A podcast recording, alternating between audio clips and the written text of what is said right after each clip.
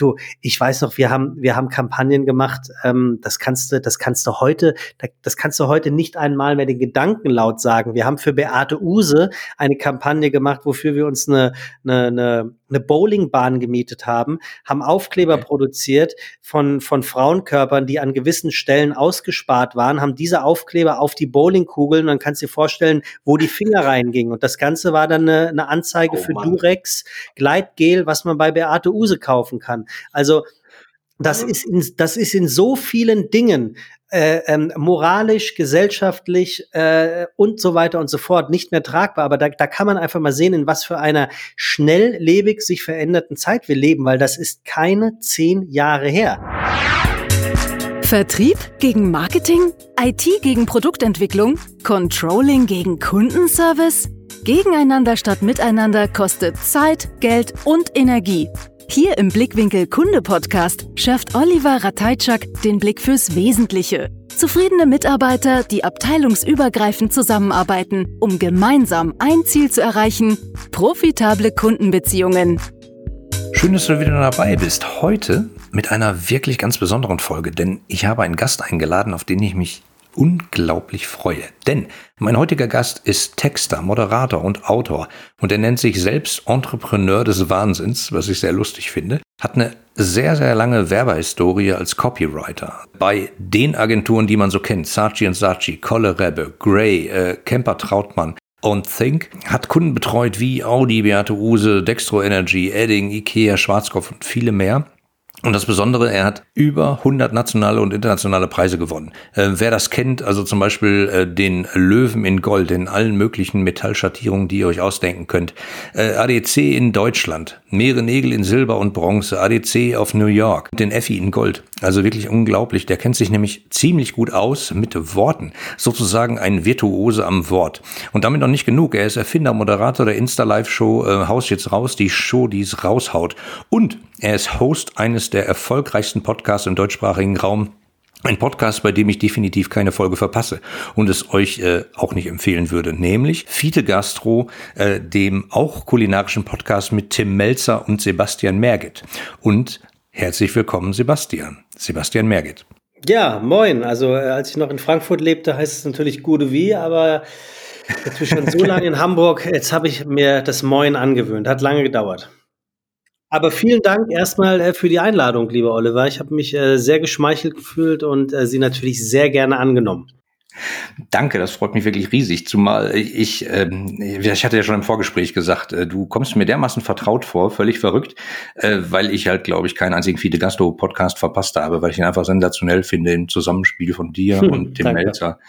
Ähm, das ist irgendwie, keine Ahnung. Es gibt ja immer so äh, Pärchen da draußen, äh, Jack Lemmon zum Beispiel, äh, die irgendwie zusammen extrem gut funktionieren. Das ist bei euch ja genau der Fall. Ja, wobei der ist ja gerade vor letztes Jahr gestorben. Also äh, bitte nicht den Teufel an die Wand malen. Ich habe gerade von äh, dem Kollegen Pierre M. Krause gehört, äh, der auch bei uns im Podcast zu Gast gewesen ist. Ähm, der sagte auch was vom Teufel an die Wand malen und meinte, ja, da müsse er aber eventuell dann wieder seine Wand streichen. Und wenn man den Teufel nur übermalt, dann muss man gleich die ganze Wand streichen. Deswegen lässt er das gänzlich äh, generell, einen Teufel an die Wand zu malen. Naja, du siehst, äh, ich arbeite viel mit Tim zusammen und äh, verlabere mich sofort nach zwei Minuten. Liebe Zuhörer, die nachfolgenden Sendungen verschieben sich um 90 Minuten, wie früher bei ja. äh, Wetten das immer noch in der guten alten Zeit.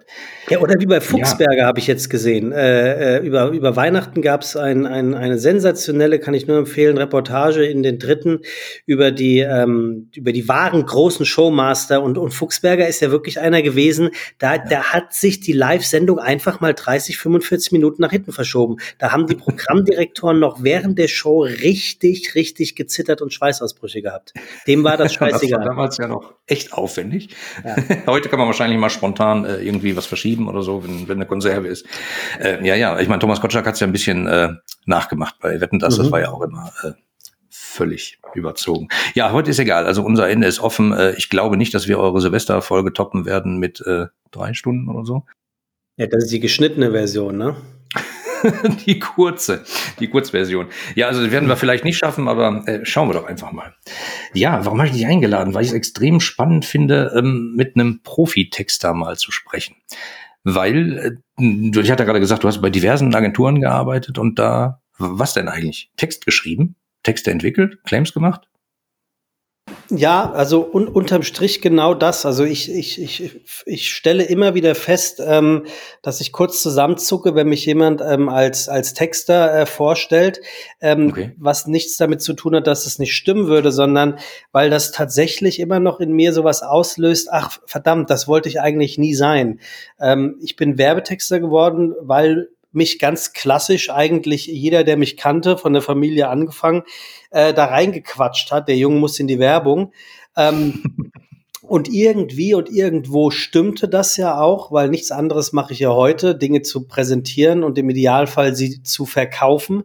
Mhm. Ähm, aber das Werbedasein hat mir, so absurd das klingt, 14 Jahre lang nie den Spaß bereitet, den äh, ein Beruf bereiten sollte, wenn er der richtige ist und somit äh, seinem Wort Ursprung äh, gleichzieht, nämlich eine Art von Berufung ist. Und äh, um deine Frage zu beantworten, ich bin, ich war Texter oder ja, bin, war äh, Copywriter, ähm, name it, und war dafür verantwortlich, äh, Kampagnen zu entwickeln, Claims, also Werbeslogans mir auszudenken, ähm, Copies zu schreiben, Long Copies zu schreiben, Captions zu schreiben, äh, Radiospots aufzunehmen und so weiter und so fort. Und so wie das äh, im Leben nun mal ist, hat sich alles weiterentwickelt. Dementsprechend sind mhm. die Felder für Werbetexter heute eigentlich ganz anders, weil es mittlerweile marktüblich ist, dass ein Texter äh, nicht mehr Texter, sondern Creative ist und sich gerne auf das spezialisieren kann, was er am allerbesten kann, was ja auch Sinn macht. Also warum soll mich ein, ein,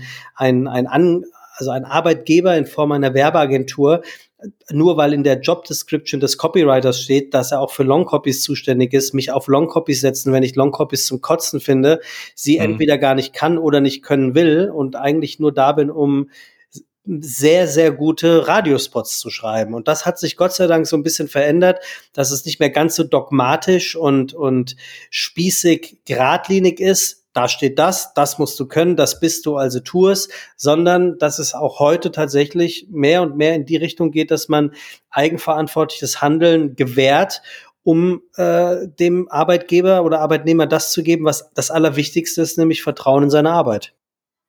Halleluja. Warum hat das teilweise so lange gedauert in manchen Unternehmen, fragt man sich. Weil wenn jeder das macht, woran er Spaß hat, soll ja eigentlich was Besseres rauskommen. Ich glaube, das ist was Kontemporäres, Oliver. Also, okay. ähm, ich, ich, also ich will jetzt nicht zu weit ausholen, aber ich glaube auch, dass wir die ganzen Probleme mit, mit ähm, zu viel Fleisch essen und zu viel ähm, Autos fahren und zu wenig Elektroautos und zu wenig Veganer oder Vegetarier. Ich glaube, dass wir das in zehn Jahren sowieso alles äh, durchhaben und das alles hinter uns haben und die Leute wirklich nur noch Elektroautos fahren und, und das Fleisch so zu sich nehmen, dass der CO2-Ausstoß wirklich ein geringer geworden ist, weil ich der festen Überzeugung bin, dass es von Generation zu Generation einfach besser wird, weil die Generation, die jetzt noch nicht da ist, die wird ja in einen Ist-Zustand reingeboren. Und der Ist-Zustand mhm. ist ja schon bei sehr, sehr vielen Dingen ein deutlich besserer, als er vor 10, 20, 30, 40 oder 50 Jahren gewesen ist.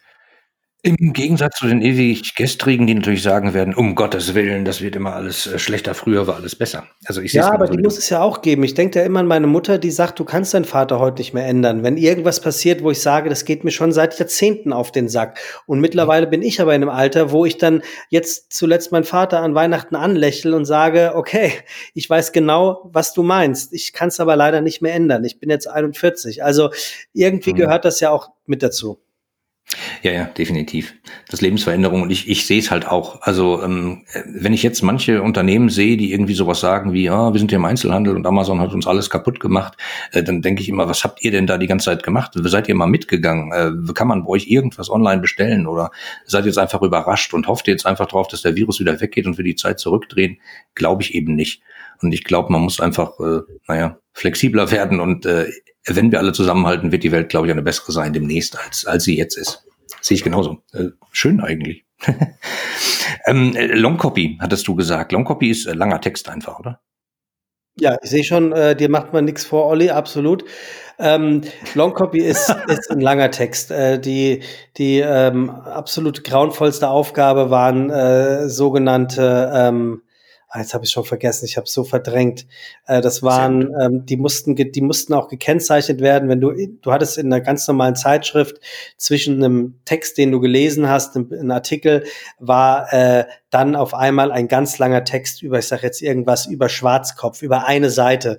Und das mhm. musste aber als Werbung gekennzeichnet werden. Und ähm, mhm. das muss man können und das muss man auch wollen, ähm, um die Brücke zum Podcast zu schlagen. Da schreibe ich ja auch sehr viel, äh, vor allem die Vorstellungen äh, des jeweiligen Gastes. Äh, und mhm. ähm, das, das macht mir dann ja auch Spaß. Aber alles, was, ich glaube, meine Faustregel ist, alles, was über eine A4-Seite ist, habe ich keinen Bock mehr. Ähm, ja, also ich kann da echt nur einen Hut vorziehen. Du schaffst es ja immer wieder, äh, ge gefühlt extrem spontan, auch im, äh, bei Fide Gastro, Sachen aufzunehmen, äh, das Wort einmal durchzudrehen und als, äh, wie, wie sagte, äh, wie sagt Tim immer, äh, äh, Plattwitz, nee, so ähnlich, äh, wieder zurückzugeben als als äh, Karlauer, nee. Ja, ja, im, im, Zweifel sagt er irgendwas diskreditierend Gemeines, aber ähm, es, es ist dann wahrscheinlich der Flachwitz, ja. ja, aber, aber die passen halt extrem gut. Und ich glaube, dazu muss man äh, ziemlich helle im Kopf sein, um das so jonglieren zu können und dann schnell zurückgeben zu können. Ähm, deswegen bist du mir aufgefallen und deswegen habe ich gefragt, ob du nicht einfach mal hier sein willst. Mhm, ja, weil, vielen Dank. Weil ich glaube, dass Copy oder Schreiben oder Texte verfassen äh, ja nicht eins, also an sich schon komplex ist, aber Texte zu verfassen, die auch noch verkaufen, das ist ja noch mal eine Nummer drüber. Und das war ja dein Kerngeschäft.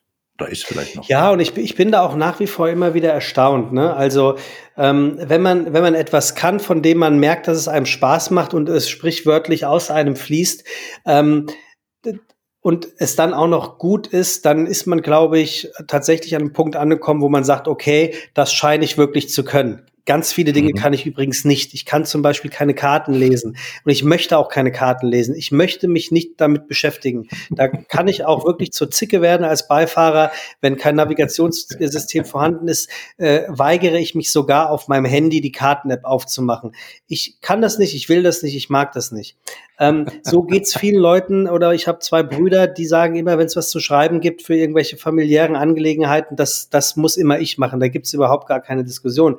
Was mich aber nach wie vor erstaunt ist, dass ich dafür auch Geld bekomme, weil ich auch als Texter nach wie vor arbeite, aber nicht irgendwie hauptberuflich, sondern wie jetzt gerade geschehen, es einen Hörer von Fide Gastro äh, gibt, einen Gastronom aus dem Süddeutschen, ähm, der sagte mir, dass er eine, eine neues, neue Speisekarte hat und sich wünschen würde, dass ich die mit meiner Tonalität beschreibe. Und ähm, ich dafür natürlich auch Geld bekomme. Und ähm, ich habe mich auf der einen Seite sehr geschmeichelt gefühlt und auf der anderen Seite habe ich gesagt, also wahrscheinlich kann ich leichter mein Geld nicht verdienen. Für ihn ist es aber ein gut investiertes Geld. Also das kommt ja auch noch dazu, dass man, so geht's mir auch bei Fiete Gastro, da fühlt sich das nicht an wie Arbeit, für die ich Geld bekomme. Selbstverständlich ist es Arbeit, aber es ist halt etwas, was Spaß macht. Und ähnlich geht's, ist es dann mit diesem Text für den Hörer. Den schreibe ich, mit dem setze ich mich einen Tag dann auseinander mit diesem Text, lass den immer noch eine Nacht liegen, um, um ihn einfach mhm. noch mal reifen zu lassen. Und wenn er mir am nächsten Morgen noch gefällt, dann schicke ich ihn ab und bekomme auch noch Geld dafür. Ähm, das hört sich auf der einen Seite Seite immer ähm, so ganz absurd an. Auf der anderen Seite finde ich es gar nicht absurd, weil wenn man weiß, was man macht und was man kann und was dann seinen Preis wert ist, dann ist das eigentlich eine, eine Rechnung, die für alle Seiten gut aufgeht. Ja, und manchmal würde ich mir, äh, ich, ich kenne das Phänomen, ich manchmal würde ich nur nur wünschen, man hätte wahrscheinlich das eher rausgefunden ja, in seinem Leben ja, vielleicht, oder? Ja, also viele Leute sagen dann ja, dass, dass, der, dass der Umweg auch dazugehört und äh, wie hat Goethe so schön gesagt, man, man reist ja nicht, um anzukommen, sondern um unterwegs zu sein. Und das ist ja auch richtig und das ist auch nicht nur ein romantischer, sondern auch ein toller Gedanke. Nur irgendwann ist ja auch mal gut, irgendwann will man angekommen sein. Und manchmal frage ich mich schon, ob ich die 14 Jahre gebraucht habe. Also hier und da ärgert es mich schon. Äh, da es aber nicht zu ändern ist, ähm, wäre das vergebene Energie. Ja, man kann, kann das ja auch schlecht experimentieren. So, äh, wir machen mal Rollback, lassen die 14 Jahre mal weg und gucken mal, welcher Sebastian du dann jetzt wärst. Ähm, äh, weißt du, vielleicht wärst du dann auch ein ganz anderer, wäre auch blöd. Ja, kann ja. sein. Ja, ähm, faszinierend. Ich meine, du bist ja so einer, ähm, die kannte ich früher nur aus dem Page-Magazin. Äh, das habe ich mir ab und zu mal gekauft. Ähm, mhm. Ich fand das extrem faszinierend, was da so drin war. Dann gab es da so Preisverleihungen. Irgendwann habe ich es mal geschafft, für ein Kundenprojekt bei der Einführung eines Social Intranets äh, mit dem Kundenprojekt sozusagen bei dem Deutschen Preis für Kommunikation in Berlin irgendwie nominiert gewesen zu sein und habe gestaunt ob der Szene, sage ich mal. Also das, äh, das war schon speziell. Ich hatte was, das Gefühl, was meinst du? jeder zwei Nasen Koks äh, vorher drin. Also die waren alle dermaßen gut drauf, das war ganz erstaunlich. Ja, gut, dass, dass da, also da, da kann ich nur bestätigen, was, was Gerüchte angeht oder was Hörensagen angeht. Ähm, mehr, mehr, also mehr kann ich da leider, mit mehr kann ich da leider nicht dienen. Dass, dass die Werbebranche natürlich eine sehr extrovertierte äh, Branche ist, die vorzugsweise schwarz gekleidet und ähm, feiern durch die Gegend gelaufen ist, das ist wichtig ähm, ist klar. Ich glaube, Frederik BD hat das in 3990 sehr gut beschrieben und ein paar Jahre später ähm, äh, gab's gab's äh, ein ähnliches Buch. Ich habe jetzt vergessen, von wem es gewesen ist. Nee, da geht's um die Musikindustrie, äh, Kill Your Friends, aber das ist ja das gleiche in Grün. Ähm, man darf nicht vergessen, diesen ganzen Werbequatsch, äh, den interessiert ja niemand außer den Kunden und den Werber selbst. Also die Zeiten, wo wir aktiv Werbung geguckt und uns darauf gefreut haben, dass diese eine Werbung vielleicht kommt, ist genauso vorbei, wie die Zeit der Musikvideos vorbei sind. Trotzdem gibt es beides noch, was ja total mhm. erstaunlich ist. Es sind beides Produkte, die aus der Zeit gefallen äh, scheinen und trotz alledem sind sie nicht wegzukriegen. Und ähnlich ist es ja bei mir als Moderator. Also unser Ziel ist es nach wie vor, unsinnigerweise eine eigene Fernsehshow zu bekommen. Wenn man mal bedenkt, dass das Medium Fernsehen eigentlich mehr oder weniger, ich will jetzt nicht sagen abgedankt hat, aber in der Popularität weit mhm. hinter Podcast und Streaming gefallen ist, ist das ja schon absurd, dass das immer noch ein, ähm, eine Auszeichnung ist, zu sagen, das ist für mich erstrebenswert, das ist der Proof, der bestätigt, ich kann's. Und ähnlich ist es halt äh, nach wie vor mit der Werbung. Ich habe viele meiner besten Freunde sind mittlerweile in führenden Positionen in der Werbung und die versichern mir immer wieder, dass das zwar viel Quatsch ist, aber dass es trotz alledem sehr notwendig ist, eben, hm. die nennen es jetzt nicht mehr Werbung zu machen, sondern Marken zu betreuen. Und das finde ich schon hm. richtig. Ja, definitiv. Also äh, gerade bei Produkten, die alle ähnlicher werden, gefühlt, was, was ist dann noch, wenn man die Marke wegnehmen würde? Also äh, ich sage ja immer, äh, ein, ein Ding in meinen Workshops immer, äh, sorgt dafür, dass dein Kunde überhaupt weiß, wo er gekauft hat. Das erscheint zwar trivial, aber ist es ja eigentlich gar nicht. Weil, ne, wenn ich mir manche Amazon-Händler angucke, dann kriegt man irgendein Paket, denkt, es kommt von Amazon, kommt aber von einem Kleinen, der darf aber nicht darauf hinweisen, wer er eigentlich wirklich ist. Und so, äh, und die denken, bei denen läuft's, aber halt nur, weil sie dann am Fliegenfänger von Amazon hängen. Sehr verrückt. Ähm, ja. ja. deswegen Marke definitiv wichtig. Aber schön, dass du das nochmal sagtest mit den, mit den Fernsehsendungen, dass man das im Zweifelsfall so anstrebt als das, das große Ziel. Ich habe eine Samstagabendshow, wahrscheinlich noch sowas wie Wetten das. Wenn ich mir angucke, was da im Streaming-Markt so läuft, also Twitch zum Beispiel, habe ich vor einiger Zeit mal entdeckt äh, und habe äh, mit offenem Mund da gesessen und gestaunt, wie Leute in ihrem keine Ahnung, Kinderzimmer, Platten auflegen und da einfach am Abend äh, 2000 Euro mit verdienen ähm, und noch nicht mal nach draußen gehen mussten, um da Platten aufzulegen. Das fand ich äh, ziemlich erstaunlich, muss ich sagen. Ja, und aber da sind wir wieder beim Zeitgeist, der sich einfach weiterentwickelt hat und, und die Chance, sich der breiten Öffentlichkeit zu präsentieren natürlich eine ganz andere ist, als sie noch vor 15, 15 oder noch mehr Jahren gewesen ist. Dass mhm. da natürlich auch viel Scheiße bei rumkommt, äh, zeigt ein, ein Wendler oder ein Oliver Pocher natürlich großartig, ähm, die, die ihre mediale Reichweite, vor allem ein Herr Pocher, in erster Linie dazu nehmen, um lupenreines Mobbing zu betreiben ähm, und das aber auch noch als sozial engagiert äh, zu verkaufen.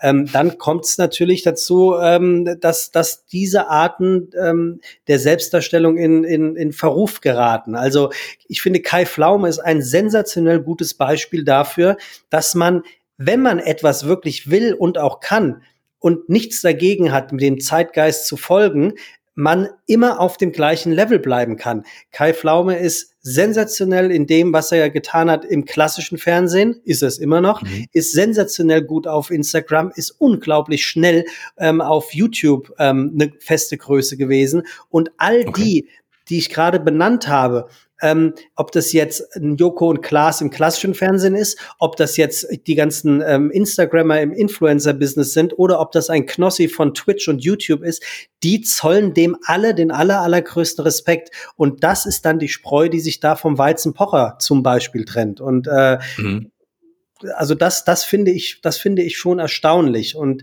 das Ganze, was für Außenstehende nach viel Spaß und wenig Arbeit ähm, aussieht, hm. ist ja nicht immer wenig Arbeit, sondern du musst ja am Ball bleiben, wenn du am Ball bleiben möchtest. Und das macht so ein Kai Flaume zum Beispiel her herausragend. Ähm, muss ich sagen, habe ich seit äh, gefühlt 15 Jahren aus dem Auge komplett verloren. Aber ähm, was die ganzen Influencer angeht, äh, man hört das immer so schön, oh, ich möchte auch Influencer werden, weil äh, dann kriege ich so und so viel für einen Post. Ich kann ja 17, 30 Posts am Tag schreiben, da bin ich erreicht. Das ist ja alles Quatsch. Also ich meine, ne, niemand zahlt im Zweifelsfall solche Summen für einen Post, wo man einfach da ist, sondern da muss man schon was für tun. Das ist ja auch wieder Magenbildung und Pipapo. Ähm, äh, äh Knossi, das, da habe ich auch gestaunt. Das ist ein besonderes Phänomen, finde ich. Ja, und Knossi hat übrigens auch echtes Talent, äh, vor, der, vor der echten Kamera zu bestehen. Also der, der hat jetzt ähm, bei, einer, bei einer neuen Fernsehsendung, die Stefan Raab produziert für TV Now, ähm, mit, wechselnden Hosts hat er eine Sendung äh, moderiert und da muss ich wirklich sagen, Hut ab. Es würde mich wundern, wenn wir Knossi nicht noch in diesem Jahr in einer eigenen Fernsehshow sehen, die höchstwahrscheinlich Stefan Raab produziert. Also da müsste ich mich äh, in meiner Einschätzung schon sehr, sehr täuschen. Das ist krass. Ja, ja, und äh, vor allen Dingen, also kann ich euch Leuten nur sagen, wenn ihr von Twitch noch nichts gehört habt, installiert, schaut euch das mal an und staunt Bauklötze. Äh, ich habe mit meiner Frau, äh, es ist ziemlich an uns vorübergegangen, wir hatten keine Ahnung von, von Gaming sozusagen, seit dem 64er habe ich einfach nicht mehr gespielt und dachte, was soll da noch gehen? 64er Jahren oder was? Äh, nee, oder meinst du den Commodore? 64, das war so ein Heimcomputer mit 16 sensationellen Farben, wo Braun und Türkis schon dabei war. Äh, ja, jedenfalls äh, habe ich dann irgendwann mal Twitch angeguckt und wir haben da mit offenem Mund vorgesessen und haben gedacht, alter Schwede, da ist mal Welt komplett an uns vorbeigegangen. Wenn dir das auch so geht, guck's dir mal an, lieber Zuhörer. Siehst du, ich habe es noch nie angesehen, noch nie noch nie in Twitch, äh, das ist wirklich großes Kino. Also ähm, ganz, ganz erstaunlich. Also vor allen Dingen wirklich, also diese eine Dame, die da äh, Musik einfach auflegt äh, in ihrem Kinderzimmer, in Anführungsstrichen. Und damit äh, nebenbei läuft halt der Ticker. Du siehst, was die Leute da spenden und hier mal ein Dankeschön und da mal ein Dankeschön und so. Dann kommen da 2000 Dollar äh, äh, am Tag zusammen, wo man denkt, ui. Schon erstaunlich. Und das, das ist halt das Thema Reichweite. Wie sind wir denn jetzt darauf gekommen? Ich glaube, von der Werbung sind wir etwas abgedriftet, ne? Ja. Die Werbekarriere. Ähm, du, du hast ja, also da stand 100 Preise, habe ich gelesen. Das ist mal eine Ansage. Naja, das ist, ähm, das ist das, was wir Werber natürlich auch sehr gut können. Wir verkaufen uns. Die mhm. Rechnung dahinter ist eine ganz einfache, Oliver. Ähm, ich war Zeit meines Lebens in sogenannten Kreativagenturen. Das heißt, dort war es wichtig, Preise zu gewinnen, um mit diesen Preisen natürlich ähm, hausieren gehen zu können, um die großen Marken an sich mhm. zu locken. Also äh, wir alle kennen die sensationell guten und zu völlig zu Recht preisgekrönten Kampagnen von Hornbach, ähm, mhm. die allesamt seit Jahrzehnten aus der Feder von Heimat Berlin, so heißt die Agentur Heimat, entspringen. So, mhm. ähm, dann bist du, ich war bei Saatchi und Saatchi, das hast du vollkommen richtig gesagt, ich war bei Kollerebbe, bei, bei Gray, bin dann zu Kemper Trautmann, die aus denen Think wurde. Und dort haben wir, ähm, wir, das war mein, mein damaliges Team, in dem ich dabei war, da war ich sogar der Älteste, wir waren fünf Jungs. Mhm. Und haben dort die erste große integrierte Kampagne auf Facebook gemacht, die es jemals weltweit gegeben hat. Das ist vielleicht zehn Jahre her äh, nannte mhm. sich Deutschland findet euch und da ging es darum, über die Internetplattform, also über die Plattform Facebook, vermisste Kinder wiederzufinden. Und ähm, dieser Case, so nennt sich das dann, ist eingeschlagen wie eine Bombe und hat äh, in den bei den wichtigsten Werbeveranstaltungen gewonnen. Und dann ist es so, jetzt komme ich auf die Beantwortung deiner Frage, dann gewinnst du also bei zwei der allerwichtigsten Preise, sagen wir mal der ADC von Deutschland und die Löwen in Cannes. Und dann mhm. ist das ein Jahr lang ein Selbstläufer. Dann ist das wie ähm, in, in anderen Kategorien, in anderen ähm, beruflichen Branchen. Du, du wanderst von Festival zur Awardshow, von Awardshow zur Preisverleihung und gewinnst einfach ein Jahr lang alles durch, was es nur durchzugehen. Und dann, dann sind 100 Preise oder über 100 nationale und internationale Preise sind dann ganz schnell ähm, eingesammelt. Äh, naja, äh, das sind ja auch Namen. Also ich meine, das sind die, die ich damals mit einer Page gesehen habe. Ich habe gedacht, Mann, Alter war Walter. Das ist schon äh, krass. Das Verrückte war, dass ich bei diesen Kampagnen oft den Eindruck hatte, dass die halt genau für den Preis gemacht sind. Ja, also ähm, damals, es, das war so kurz vor dem ich aufgehört habe, ähm, kam das Thema Relevanz endlich dann auch mhm. mal ähm, auf den Markt, ähm, um genau das, was du gerade sagst, zu, ver zu vermeiden. Ich weiß es noch ganz genau bei Saatchi und Saatchi in Frankfurt war, gab es einen Innenhof in, im Gebäude, in dem die Autos der Angestellten geparkt haben. Und in diesem Innenhof war von Ströer Außenwerbung eine 18 Eintel Plakatwand. Und die stand dort nur zu einem Zweck. Ähm, Vorgabe war es bei, ähm, äh, bei Kampagnen, die man einreicht, dass die mindestens einmal geschaltet waren. nee, echt? Jetzt? Und ja, und jede Agentur, ähm, die was auf sich hielt, die hatte mindestens eine Plakatwand. So. Und dort wurde das dann einmal tapeziert, einmal abfotografiert, vier Leute davor gestellt als Passanten und fertig war die Laube. Dass das dann irgendwann natürlich vielen kleinen Agenturen überhaupt ansatzweise die Möglichkeit im Keime erstickt hat, auch mal was zu gewinnen, ähm, mhm. brauche ich dir nicht zu erklären. Und das hat sich dann alles so ein bisschen geändert und verändert und das Wort Relevanz hat damals, glaube ich, Amir Kassai, aber auch André Kemper ähm, ganz, ganz hoch auf die Agenda geschrieben, dass gesagt worden ist, wir brauchen jetzt Werbung, die relevant ist, die nicht nur, ich, du, ich weiß noch, wir haben, wir haben Kampagnen gemacht, ähm, das kannst du, das kannst du heute, das kannst du heute nicht einmal mehr den Gedanken laut sagen. Wir haben für Beate Use eine Kampagne gemacht, wofür wir uns eine, eine, eine eine Bowlingbahn gemietet haben, haben Aufkleber okay. produziert von, von Frauenkörpern, die an gewissen Stellen ausgespart waren, haben diese Aufkleber auf die Bowlingkugeln und dann kannst du dir vorstellen, wo die Finger reingingen. Und das Ganze war dann eine, eine Anzeige oh, für Mann. Durex Gleitgel, was man bei Beate Use kaufen kann. Also das ist in, das ist in so vielen Dingen äh, ähm, moralisch, gesellschaftlich äh, und so weiter und so fort nicht mehr tragbar. Aber da, da kann man einfach mal sehen, in was für einer schnelllebig sich veränderten Zeit wir leben, weil das ist keine zehn Jahre her. Keine Krass. zehn Jahre her. Und natürlich war die Frau schwarz. Also das ist, das ist absurd ähm, auf der einen, aber Gott sei Dank auf der anderen Seite, dass wir alle mittlerweile diesen gesellschaftlichen Schlag in die Fresse bekommen, um endlich zu verstehen, dass gewisse Dinge nicht erst mhm. seit neuestem nicht gehen, sondern eigentlich schon immer nicht hätten gehen dürfen. Ganz wichtiger Punkt. Das ist ja echt krass. Also ich meine, äh, man hat ja so gewisse Vorstellungen und nach meiner Preisverleihungsfete damals hatte ich noch ein paar andere Vorstellungen, wo ich gedacht habe, alter Schwede, aber dass du jetzt hier ein paar Insights raushaust, äh, danke. Ja, aber damit will ich, damit will ich, ja, aber damit will ich die, die, die, die Branche der Werbetreibenden überhaupt gar nicht diskreditieren oder, oder gar noch schlimmer ähm, in, in eine Ecke drängen, äh, das Sexismus oder das ist mir doch alles scheißegal Haltung, um Gottes Willen, also wirklich nicht. Es, äh, es, wir, wenn ich jetzt sagen würde, wir wussten es nicht besser, wäre das auch nicht richtig. Wir hatten kreative Ideen und haben diese kreativen Ideen rausgelassen. Genauso macht, mhm. haben das die Rolling Stones gemacht oder die Backstreet Boys oder äh, ein Craig David oder ein Dan Daniel Craig oder, oder wer auch immer. Also dafür mhm. sind wir ja Kreative, dass wir außerhalb dieser Komfortzone denken. Und das ist ja auch wichtig. Jeder ja. Künstler, der was auf sich hält, jeder Künstler aus dem, was geworden ist, äh, nimmt Joseph Beuys, der, der eine Installation hat, die nichts weiter ist als eine Ecke voll mit Dreck. Ähm, das, das verstehen die wenigsten. Ich glaube, die, die Putzfrau von damals hat es nicht verstanden, die hat es nämlich weggekehrt. Ähm, und Wichtig ist einfach nur die Grenze des guten Geschmacks ist heute, Gott sei Dank, viel schneller ähm, auf dem Plan, als es früher gewesen ist. Und das ist das, was eigentlich wichtig ist. Und da schließt sich eigentlich der Kreis meiner Einschätzung, dass wir, glaube ich, viele, viele gesellschaftliche ähm, Themen, die heute äh, immer noch so nicht gehen, dass wir die ausgemerzt haben, weil sich das generationsübergreifend Gott sei Dank erledigt. Also da bin ich von hm. überzeugt. Liegt das unter anderem an den, wie soll ich sagen, an den Branchen, die wir gerade gesagt haben, also Social Media sozusagen? Sachen verbreiten sich viel schneller. Früher, wenn, keine Ahnung, äh, es gibt halt nur die Tageszeitung und äh, ein bisschen Fernsehen und so, und dann kommt sowas halt gar nicht raus. Dann kann man, glaube ich, nebenbei eine ganze Menge Sachen machen, die keiner mitkriegt.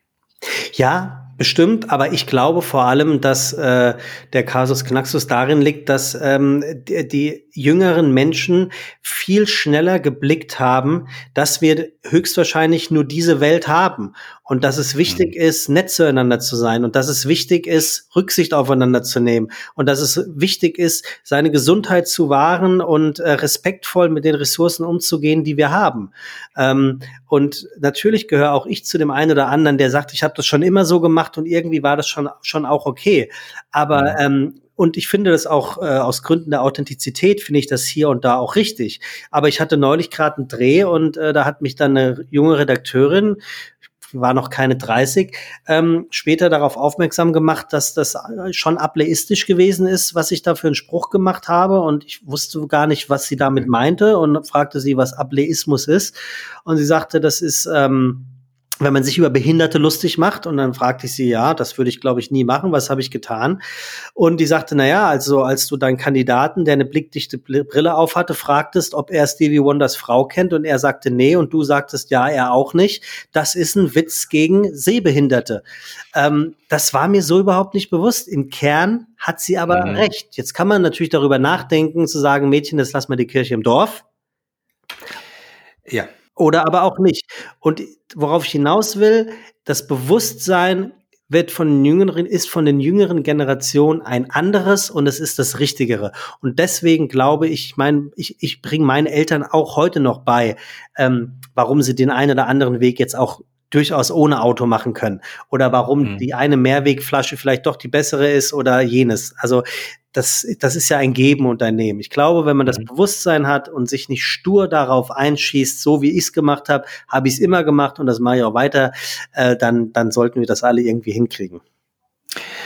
Ähm, äh, ich habe manchmal aber auch den Eindruck, dass, dass das wie soll ich sagen, gesteuert kann man nicht sagen, aber so, so Masseneffekte, so, oh, wir sparen jetzt alle gemeinsam Strohhalme ein, um damit die Welt zu retten.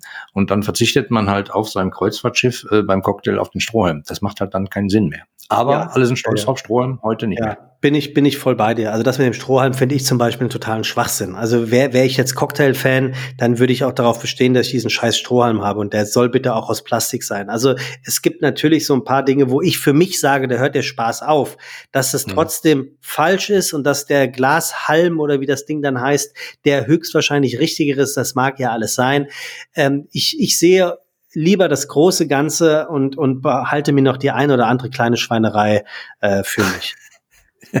Danke dir. Das große Ganze, das ist aber das Problem, glaube ich, das, was da oft äh, verloren geht. Also oft sehe ich halt immer nur so den Fokus auf, keine Ahnung, die Lampe ist an, die Lampe ist aus, es ist dick, es ist dünn, äh, es ist klein, es ist groß, es ist ein Strohhalm, es ist kein Strohhalm. Also mhm. irgendwie sowas wie, was halt plakativ da ist, was auch auf die Bildzeitungstitel passt, so äh, Strohhalm jetzt blöd, dann nicht mehr machen. Aber das, dass man das Gesamt mal betrachten muss, das gelingt ja nicht so vielen. Ja, und, und, und ich glaube, bei, bei viel zu vielen Leuten hört der Spaß viel zu schnell auf. Also äh, ich, ich, ich mache diesen vorhin angesprochenen Podcast mit dem selbsternannten Fernsehstar-Koch Tim Melzer und, und der bringt mir natürlich viel, viel mehr bei, als es äh, sich die Leute hier und da, die zuhören, vorstellen können. Ähm, natürlich haben wir eine, eine, Rollenverteilung unserer Personen, aber Tim ist generell ein Mensch, der davon lebt, zu provozieren. Und das tut er nicht, um die Leute zu ärgern, sondern das tut er, um die Leute herauszufordern. Und das tut mhm. er in vor allem auch, um selber zu lernen. Also Tims Provokation sind sein Vehikel, um nicht irgendwelche Wissenslücken, die er hier und da mit Sicherheit auch hat, aufblitzen zu lassen, weil dann hört er nämlich sehr interessiert zu und findet immer genau den Punkt, wann er dem oder derjenigen gegenüber sagen kann, ich weiß schon, wie du das meintest. Ich wollte dich da einfach hingehend nur herausfordern. Und das finde ich mhm. ist schon wichtig und auf eine gewisse Art und Weise auch richtig, ähm, dass er, dass er vielleicht den einen oder anderen Ton nicht immer gesellschaftlich korrekt trifft oder mal zu laut rülpst. Das sei ja mal dahingestellt. Aber aber unterm Strich darf man nicht vergessen, ist Tim Pinneberger und ein asozialer Pinneberger. Und die, diese, diese Kategorisierung und Typisierung, die lebt er, die feiert er und auf die besteht er auch. Und ähm, mir ist Authentizität bei Menschen ähm, hundertmal lieber als weichgespültes sich anpassen. Und ich gehörte zeitweise auch zu Menschen, die sich eher angepasst haben. Und das war nicht zuletzt ein gewisser äh, Fernsehstar-Koch aus Hamburg, der mir da relativ deutlich äh, den Marsch geblasen hat. Ich erinnere mich noch an eine der ersten Folgen, da hatte ich so das Gefühl gehabt, oh, die haben sich aber gar nicht lieb. Also da hast du schon ein bisschen Seife bekommen, sage ich mal.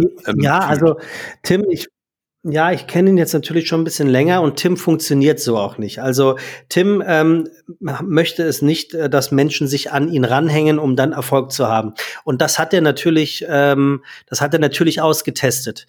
Ähm, der, mhm. der hat sich also darauf eingelassen, um auf dem um ein bisschen aus dem Nähkästchen zu plaudern, habe ich ihm diese Idee äh, vorgestellt von einem Podcast und äh, diese Idee fand er gut und seine Worte waren: ähm, Das können wir gerne machen, ähm, aber ohne dich. Und ähm, damit hatte er eigentlich, damit hatte er eigentlich die Stimmungslatte relativ äh, hochgelegt. Äh, dementsprechend wusste er natürlich, den habe ich jetzt gekitzelt, der wird so schnell nicht aufgeben, weil der will es mir jetzt ja zeigen. Und ähm, so ist es eigentlich von Folge zu Folge. Und dass dann im Idealfall irgendwann mal ein Punkt kommt, wo es einfach keinen Spaß mehr macht, sein Gegenüber zu ärgern, weil er sich nicht mehr ärgern lässt, Mhm. War auch klar, die haben wir dann irgendwann erreicht, äh, diesen, diese Momente. Und dann war unser, und das ist ja das, da sind wir wieder bei der Bildung einer Marke, das war dann unser Markenkern. Tim und Sebastian sind das Duo, wo das mhm. Großmaul den vermeintlichen Arbeiter immer klein hält, immer fertig macht und ihm dadurch eigentlich seine Zuneigung symbolisiert.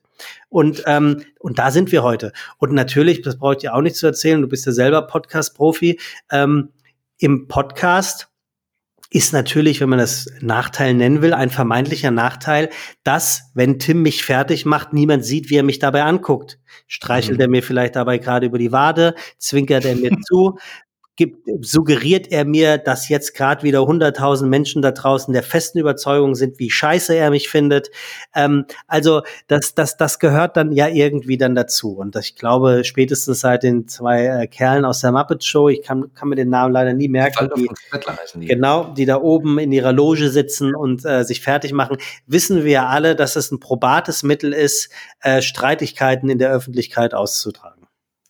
Ja, also ähm, ich bilde mir ein, äh, man bildet sich das ein von außen. Äh, also ich glaube, Podcast ist einfach ein Medium, in dem man sehr authentisch rüberkommt, weil man kann auf Dauer, glaube ich, gar nicht seinen wirklichen Markenkern, ja jetzt fast gesagt, also sein wirkliches Ich, gar nicht so richtig verstecken. Nee. Also vor allen Dingen in so Extremsituationen wie eure Silvesterfolge, glaube ich, ist das irgendwie auch gar nicht mehr möglich, oder? nee, und das ist ja auch gut so. Ja? Ja, finde ich auch. Also äh, to total spannend. Also vor allen Dingen äh, der Spruch, äh, genauso machen wir das aber ohne dich, finde ich sehr lässig für einen Einstieg. Ähm, aber dass du sagst, dass das gepiekt werden sozusagen hat dich weitergebracht, finde ich extrem cool. Weil ich glaube, darum geht's. Man muss halt öfter mal, äh, naja, wenn man halt immer in der Komfortzone bleibt, dann passiert halt nichts. Ja, also ähm, Tim, Tim ist, und ich hoffe jetzt einfach mal, so leid mir das tut, dir das sagen zu müssen, ich hoffe jetzt einfach mal, dass er das hier nicht hört. Ähm, Tim ist für mich nicht erst seit dem Podcast, sondern schon weit davor Vorbild gewesen, ist es immer noch und ist auch Mentor. Also ähm, Tim ist für mich einfach jemand, ähm, dem ich vertraue und äh, dem ich auf gewissen Ebenen gerne nacheifer. Und zwar nicht mit hängender und sabbernder Zunge, sondern in einer sehr beobachtenden und anerkennenden Position. Und ähm, da kann auch jeder sagen, was er will. Das, das ist mir mhm. mit Verlaub scheißegal. Ähm, ich kann von Tim unglaublich viel, viel lernen. Und ähm, das ist, ist dann das, was am Ende des Tages erzählt, weil das ist ja auch dann die Waffe, mit der ich ihm im Zweifel selber schlagen kann, weil ich spiegel ihn natürlich in ganz vielen Situationen mittlerweile ungewollt, weil ich natürlich mhm. auch weiß, wie er bei der einen oder anderen Sache funktioniert, wo ich ihn rankriege, genauso wie er weiß, wo er mich rankriegt. Nur ist dort halt der Fernseherstar Koch Tim Melzer Nimbus, das heißt dem gegenüber verhältst du dich natürlich schon mal viel ehrfürchtiger und ergebener. Und das ist dann mhm. natürlich die Kunst, jemandem auf Augenhöhe zu begegnen, ohne das zu überspielen, um ihm zu zeigen, wenn ich will, kann ich dich auch mal fertig machen, weil dann verliert man schnell den Respekt. Und mhm. respektlos, mhm.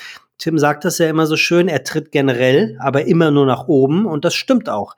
Tim tritt nicht nach unten. Also und ähm, dann damit ist eigentlich äh, das Verhältnis, was wir auf einer sehr professionellen äh, beruflichen Ebene haben, äh, auch erklärt. Ähm, dir ist schon bewusst, dass dieser Podcast hier öffentlich ist, weil du sagtest, Tim hört den nicht. Ich gehe davon aus, dass er ihn selbstverständlich hört. Aber äh, es könnte ja an ihn rangetragen werden. Ich fand das sehr nette Sätze, die du über ihn gesagt hast. Äh, und toll. Ja, ja, deswegen hoffe ich ja, dass er das nicht hört, sonst, sonst, sonst, sonst, wird, er, sonst wird er noch ein selbstverliebter.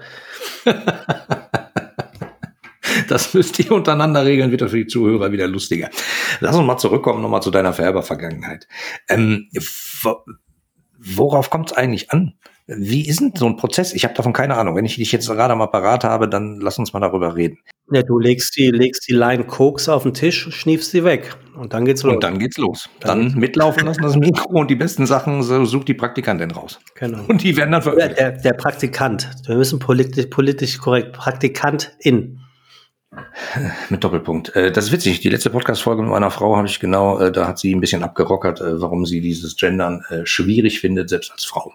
Ach so, ich dachte, ich hätte, ich hätte, ich hätte gekokst bei eurer letzten Sendung. Äh, könnte man meinen, wir lachen da, glaube ich, relativ viel, ist aber gar nicht so. Wir saßen einfach nur draußen, haben uns den Arsch abgefroren und haben ein mobiles Mikro mitgehabt. Passiert manchmal. Äh, nee, geguckt, da sind wir von weg, sag ich mal schon lange.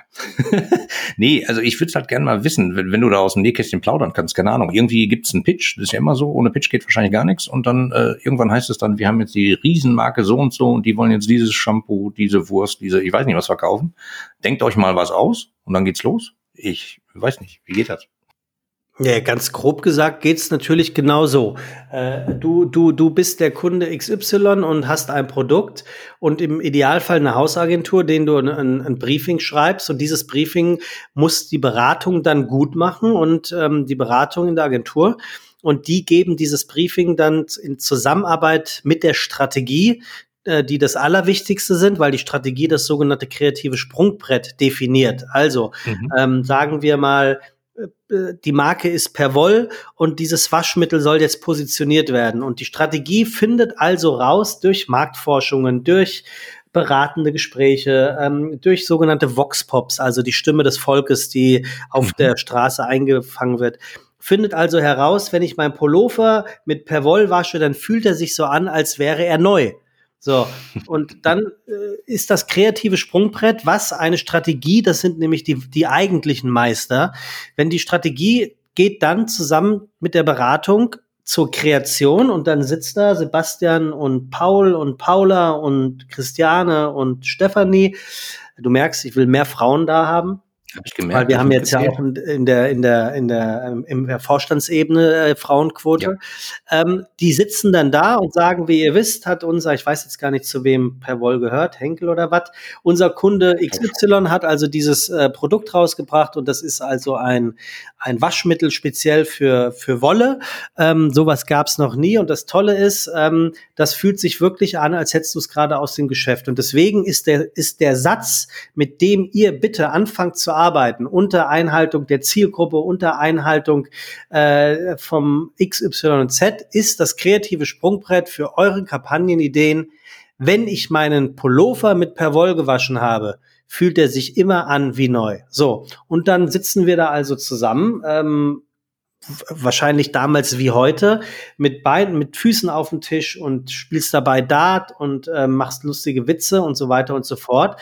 Und, und irgendwann äh, äh sitzt, sitzt man, steht man gemeinsam im Aufzug um Viertel nach zwölf nachts und äh, macht sich lustig über den Kunden und das scheiß Waschmittel und äh, äfft sich an und sagt, der ist ja toll, der Pullover, ist der neu? Und dann sagt die andere, nee, du, der ist mit Perwoll gewaschen. Und das ist dann der Moment, wo der gute Kreative auch sofort merkt, okay, da steckt was drinne. So. Hm. Und, und und so funktioniert das dann. Ähm, das ist ein Zusammenspiel, das ist ein kreatives Ping-Pong, das sind Abstimmungen, das ist, das ist Arbeit, das ist der Mut, eine vermeintlich gute Idee zur Seite zu legen und sie noch besser machen zu wollen. Übrigens auch wieder so etwas, was ich beim, beim Podcast und bei meinen Moderationen gemerkt habe, dass mir das viel leichter fällt als in der Werbung. Eine vermeintlich sehr gute Idee wegzulegen mhm. und versuchen, sie noch mal besser zu machen.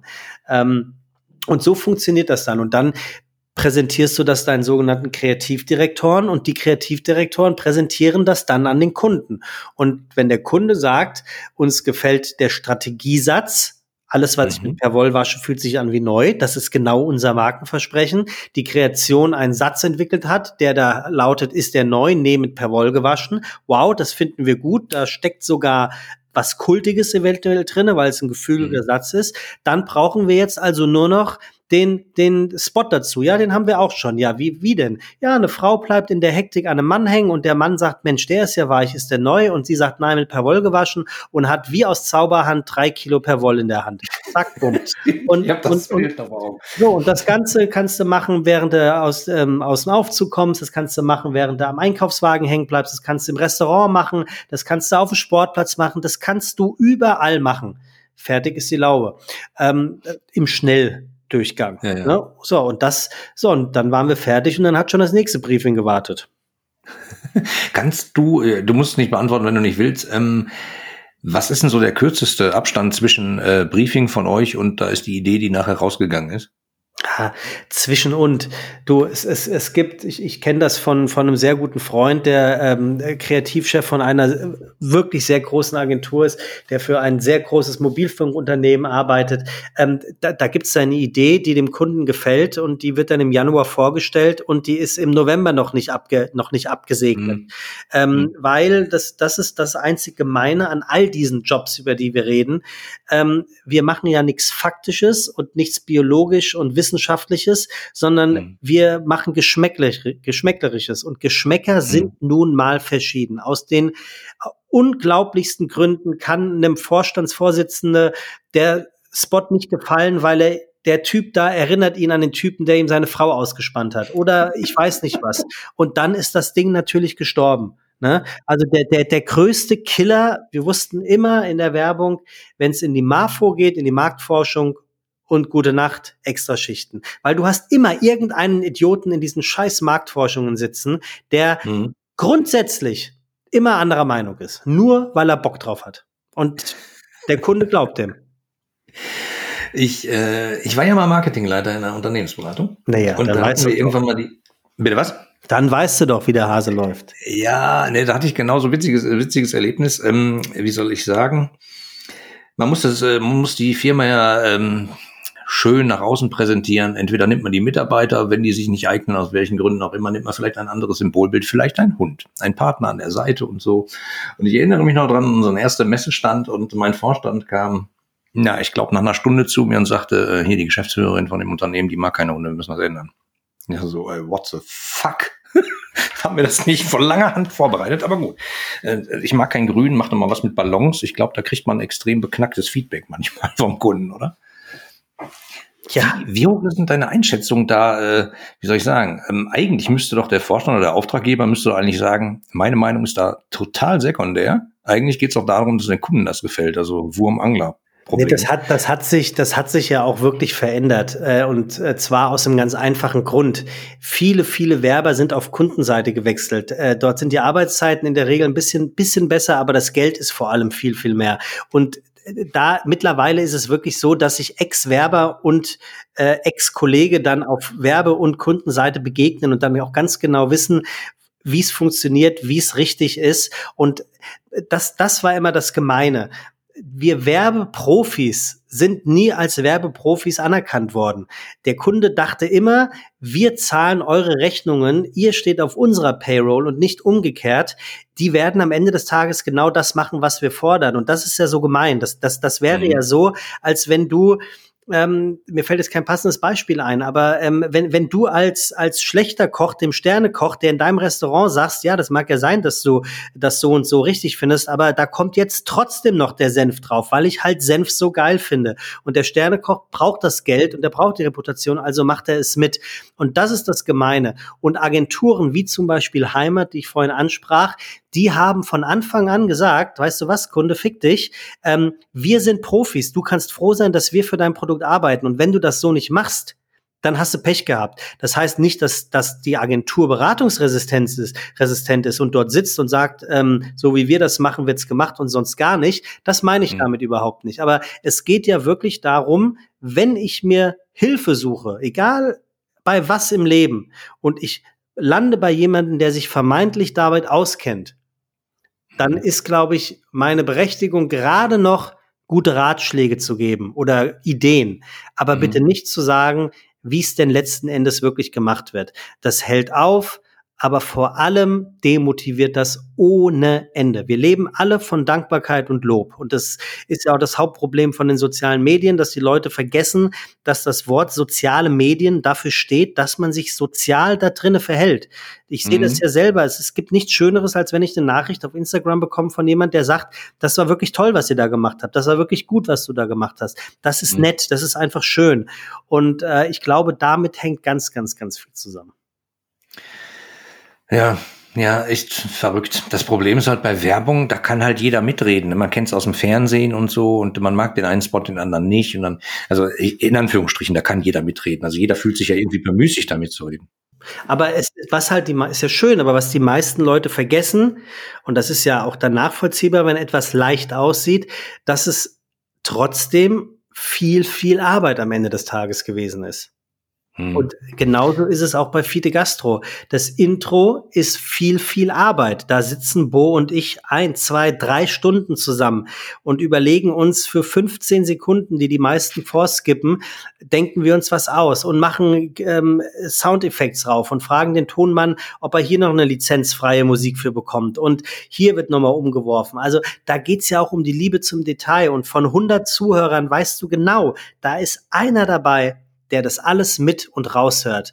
Und nur für den ist es doch schon toll, ähm, dass man das gemacht hat. Nicht anders Dank, funktioniert. Dass für mich Jan, gemacht hat. Ja, nicht anders funktioniert all das, was ein Jan Böhmermann macht. Die Hälfte versteht das ja überhaupt gar nicht, wie mhm. genial die Dinge sind. Dass jedes verdammte Aschenbecherchen oder was auch immer, was da zu sehen ist, aus, aus einem tieferen Grund dasteht. Ist ein bisschen nerdig an der einen oder anderen Stelle, macht aber auch unheimlich viel Spaß. Ja, ja. Also ich habe äh, über die Feiertage äh, habe ich mal irgendwie ein bisschen in seinem YouTube-Kanal noch äh, alte Geschichten geguckt. Ähm, so auf den Punkt, manche Klamotten, wo er richtig äh, Marken, Unternehmen, äh, Leute abwatscht, aber äh, schön. Ja, ähm, aber auf alle Fälle, dass, dass ihr euch da Mühe gebt, äh, das mit dem Bo finde ich außergewöhnlich. Ich habe mich extrem beeindruckt, weil da muss ich echt sagen, mm, hätte ich auch gern, kriege ich aber nicht hin. Den auch. Ja, ich kann, ich kann ja mal fragen, ob er dich mal anruft. Dann würde ich kurz ins Kissen weinen. Also ne, so eine sensationell geile Stimme und das, was ihr da macht bei den Vorspennen, äh, Vorspennen äh, ist schon ein großes Kino. Aber das Ganze eben auch. Also ich äh, lange Rede, ganz, ganz kurzer Sinn, liebe Hörer. Ähm, wenn ihr mal ganz viel Langeweile habt und auch sonst, äh, hört euch mal Fiete Gastro an. Der Podcast ist eben nicht nur kulinarisch, sondern auch kulinarisch und äh, ich finde extrem persönlich und einfach schön anzuhören. Deswegen äh, danke dir dafür und äh, liebe Grüße an Tim. Ja. Ähm, hast du noch irgendwas, was du den äh, Hörern mitgeben willst? Äh, wo finden die dich? Äh, was sollen die sich angucken? Also wenn, wenn, Sie, wenn Sie gar nichts Besseres zu tun haben, die lieben Hörerinnen und Hörer, dann äh, können Sie mir natürlich sehr gerne auf meinem Instagram-Account, der auf meinen Namen hört, folgen. Äh, das lohnt sich, weil der ist witzig. Ich bin nämlich äh, eine sehr witzige Person. Äh, das sage ich äh, nicht voller eingebildet äh, sein, sondern es ist einfach so, ich bin sehr witzig, aber dafür schlecht im Bett, aber das ist was anderes. Oder aber ähm, sehr gerne auf YouTube den Kanal äh, Haus jetzt raus. Ähm, kommentieren, der äh, kommentieren, abonnieren, der aus einer äh, ja, Corona-Lockdown-Geschichte auf Instagram äh, entstanden ist und jetzt mittlerweile von den äh, Fernsehmachern, das sind die Jungs und Mädels, die unter anderem die Küchenschlacht und Markus Lanz produzieren, äh, munter produziert wird. Da sind wir jetzt, glaube ich, bei 20 oder 25 Sendungen und da kommt jeden Dienstag um halb fünf, nee, halb sechs eine neue Episode raus und ähm, das macht auch großen Spaß. Äh, vielleicht ist es ja für den einen oder anderen interessant wenn ich der ein oder andere wäre, würde ich es, würde ich es unglaublich äh, abonnieren. Ich würde gar nicht aufhören. Zweimal abonnieren, nicht zwei abonnieren, das ist wieder deabonniert. Ähm, da kann ich nur empfehlen. Ich werde es auf alle Fälle in den Shownotes äh, verlinken. Ja, vielen, vielen Dank. Ich, ich, danke dir sehr. Es hat mir super Nein, viel Spaß ich danke, Ja, ich danke dir, lieber Oliver. Also man, man merkt ja auch, äh, finde ich, in diesem Gespräch, äh, Podcast ist Trumpf. Es äh, entstehen sehr viele, sehr schnelle, intime Momente. Jetzt sind wir, glaube ich, bei, weiß ich nicht, 40 Minuten, 50 Minuten. 52. Also siehst du deutlich über, über die avisierten eventuellen 30 Minuten, äh, was natürlich dann auch für den, für den Gastgeber spricht, äh, der, der eine wohlige und eine ähm, angenehme Atmosphäre erzeugt. Ah. Vielen Dank für die Einladung. Ich danke dir sehr. Bis demnächst. Tschüss. Ja, bleib gesund. Ade. Tschüss. Dir gefällt der Blickwinkel Kunde Podcast? Dann wirst du den Blickwinkel Kunde Club lieben. Im exklusiven Mitgliederbereich findest du Lösungen aus gelebter Unternehmenspraxis, Inspirationen für mehr Mitarbeiterzufriedenheit und Schritt für Schritt Anleitungen zu profitablen Kundenbeziehungen. Registriere dich jetzt gratis unter www.blickwinkel-kunde.de und werde Teil einer lebhaften Community. Worauf wartest du? Wir sehen uns im Club.